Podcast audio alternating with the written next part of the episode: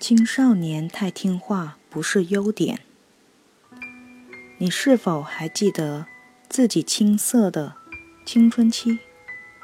在那个时期，你经常被莫名的、说不清道不明的忧伤所缠绕。现在，你的孩子到了青春期，看着他们，你却在想，他们是何等的无忧无虑，他们是何等的快乐。其实，他们的青春期和你的青春期一样，充满着莫名的忧伤。这种忧伤是青春期的特点决定的，这种莫名忧伤是必然的代价，是上帝给成长着的我们的一个青涩的礼物。聪明漂亮，学习不错，家境优裕。备受父母哥姐的宠爱，在学校很有人缘。但是，尽管有这些让同龄人艳羡的条件，刚过十六岁生日的阿琼，还是在珠海横琴的家中从八楼一跃而下，结束了自己年轻的生命。这是《广州日报》二零零六年九月二十六日的文章。父亲永远寄不出去的信，报道的令人痛惜的故事。无独有偶，就在阿琼自杀的半个月前，珠海平沙的一名初三女生刘某某也在家中割腕自杀，并且和阿琼一样，刘某某仿佛也没有明显的自杀的理由。父亲永远寄不出去的信。触动了许多家长的心。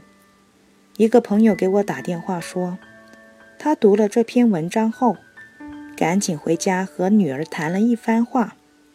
结果，他吃惊地发现，十几岁的女儿有很多的愁。本来，我以为他这个年龄是无忧无虑的，整天傻开心的年龄，但没想到他会有那么多的愁。他说：“显然，他忘记了，当他也是这个年龄的时候，他其实也有很多愁。抑郁源自于丧失、忧愁，而且是莫名的忧愁，是青春期的一个典型特征。因为青春期处于一个不断丧失的阶段。”广州向日葵心理咨询中心的咨询师胡胜之说：“抑郁情绪均来自丧失。我们心理世界的任何一部分重要内容的丧失，都会引发或轻或重的抑郁情绪。譬如，被老板辞退、失恋、离婚、因意因意外而残疾和重要的亲人去世。”都是严重的心理内容的丧失。遭遇到这些严重心理丧失的人，必然会产生抑郁情绪。善于处理的人，通过向别人倾诉、宣泄、自我调整等方式，将这些抑郁情绪化解出去了。不善于处理的人，将抑郁埋闷在心里，闷得多了。就发展成了抑郁症。改变也会带来抑郁，因为改变意味着辞旧迎新，旧的心理内容被我们放弃了，新的心理内容诞生。不管更新的内容会给我们带来什么样的积极情绪，丢失的那部分旧的心理内容仍然会让我们抑郁。正是因为这一点，正常人在分手、离婚并建立新的亲密关系时，主动的分手者和被动的分手者一样，都会产生或多或少的抑郁情绪。无论新的关系、新的生活多么美好，这种抑郁都不会消失。消失不会发生，发生的是平衡和抵消。也就是说，当改变发生时，迎来的新的心理内容产生了好的情绪，辞去的旧的心理内容产生了不好的抑郁情绪。如果好的情绪多于不好的抑郁情绪，那么这个人就会整体上处于快乐状态，他整体上就仍然是走向成长。相反，如果不好的抑郁情绪远远多于好的情绪，那么这个人就可能会陷入较严重的抑郁状态。这是青春期抑郁症的核心因素。青春期必然叛逆。胡慎之说，青春期的孩子有一对矛盾的心理冲突：脱离对父母等亲人的心理依赖，走向独立的自己。前者意味着丧失，是辞旧；后者意味着获得，是迎新。在这对矛盾当中，如果后者占据了主要地位，那么尽管不断的有莫名的忧伤袭来。我们仍然会感觉到自己的生命整体上是积极的、阳光的。相反，如果前者占据了主要地位，抑郁情绪就会成为我们的主导情绪。但问题是，我们的文化中不鼓励孩子的独立性。我们的文化喜欢好孩子。胡慎之说，典型的好孩子。在家里听父母的话，依赖父母；在学校听老师的话，依赖老师。这样一来，这个孩子的独立空间就会受到挤压，他会觉得自己不是为自己而活，于是就缺乏动力。他可能会出色的完成老师和家长交给他的任务，但他却表现得比较麻木。对很多事情都缺乏欲望和追求，这也是抑郁的一种体现。我平均每天会收到十多封信，而这些信中有三分之一是中学生写来的。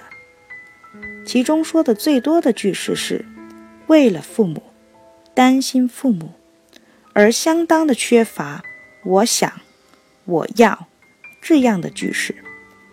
比较典型的句式是：“如果不是为了父母，我早不上学了。”“如果不是担心父母，我早不上学了。”对此，我的理解是：他们觉得自己的人生不是自己的，而是父母的。他们是在为父母而活。他们的学习、生活的动力来自父母的压力。如果他们是坏孩子，他们就会走上叛逆之路，不理会父母的压力，甚至和父母对着干。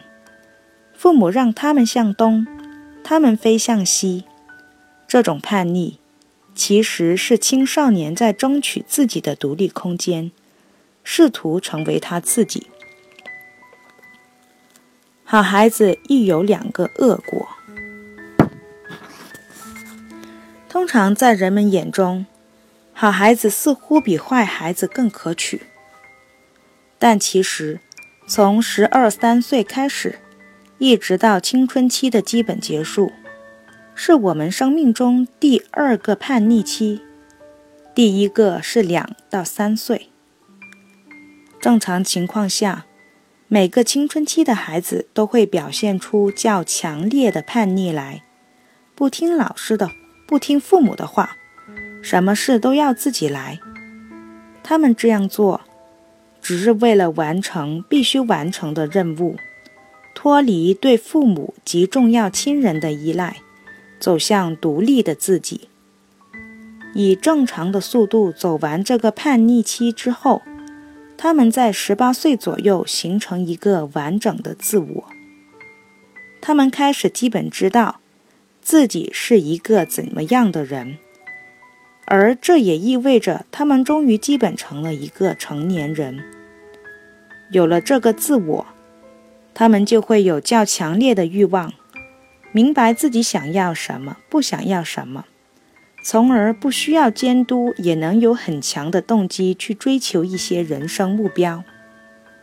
然而，那些过于好的好孩子，他们的父母控制欲望太强，一直让孩子按照他们的安排来学习和生活，而根本没有给孩子独立的空间，甚至严格抑制孩子的叛逆。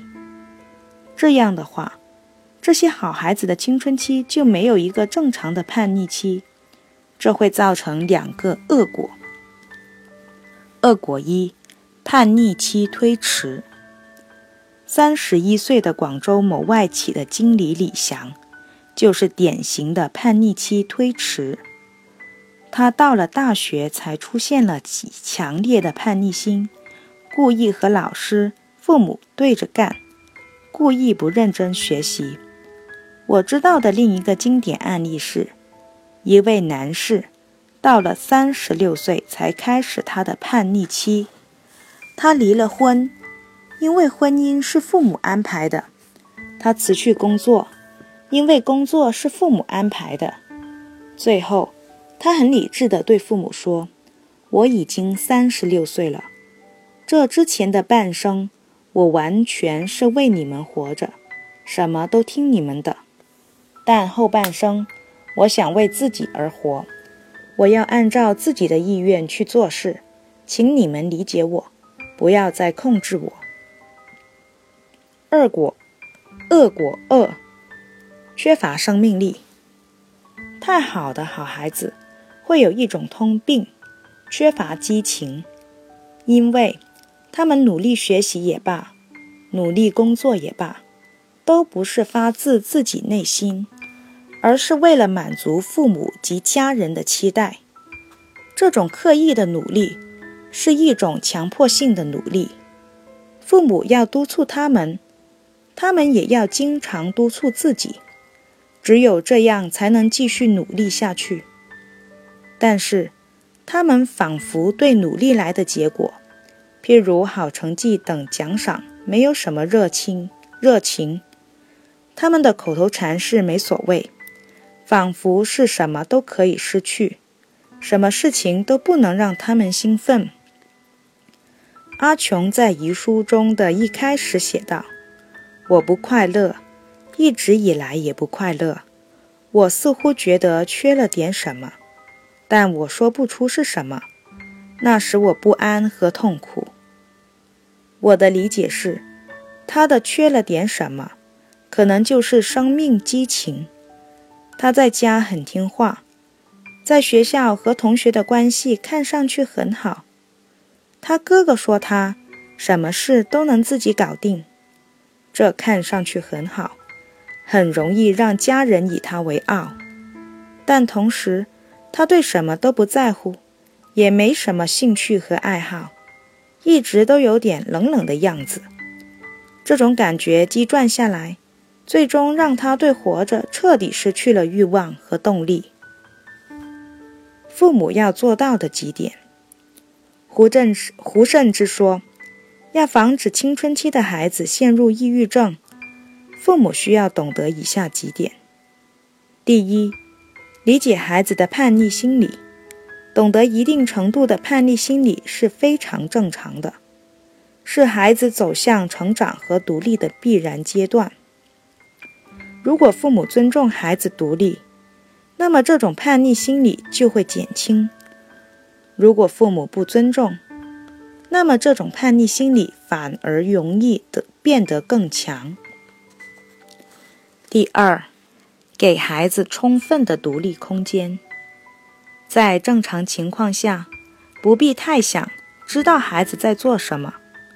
青春期是一个心理变化非常剧烈的阶段，因为他什么都想尝试。今天是这种心理状态，明天可能就变成另一种样子了。做父母的不必太为孩子偶然出现的异常行为而焦虑。第三，青春期之前。一般说来，父母是孩子心中无所不能的神。孩子们普遍对父母有一定的崇拜心理，这种心理让他们依赖父母，但进入青春期后，这种崇拜心理一般一般会消失大半，孩子们会重新崇拜新的偶像，譬如明星人物、政治家、科学家等。这种心理的转变会让孩子们变得不再对父母言听计从，父母对孩子的影响力大大下降。父母应做好这种思想准备，明白孩子这种心理转变背后的积极意义。第四，不要对孩子偶尔出现的强烈叛逆行为，譬如离家出走、捣乱等大动干戈。要理解这种行为背后的心理，适当反思是不是对孩子控制的太厉害了。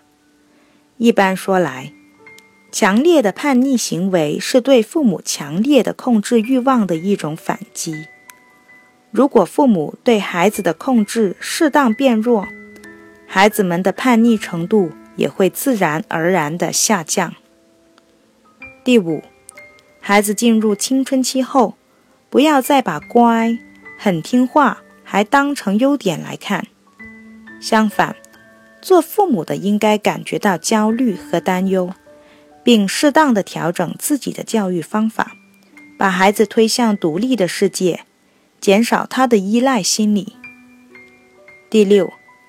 谨防孩子陷入严重的抑郁状态。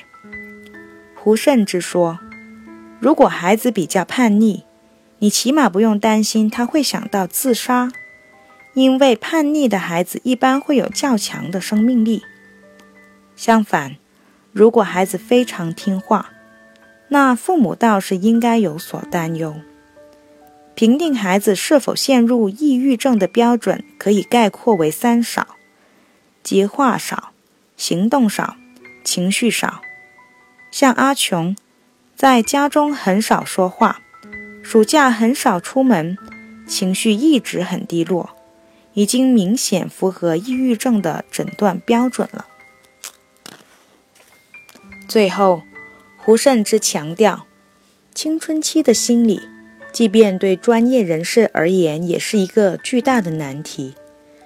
他的一个德国老师曾说：“当处理青春期孩子的心理问题时，能有百分之二十的成功率就很不错了。”看上去，这是一个悲观的数字，但另一方面也意味着，专家、家长和老师都难以用，都难以做到用一套严格科学的控制手法，让青春期的孩子健康成长。而应该让他们独立成长，让他们自己开始去体味生命的酸甜苦辣，并最终成为他自己。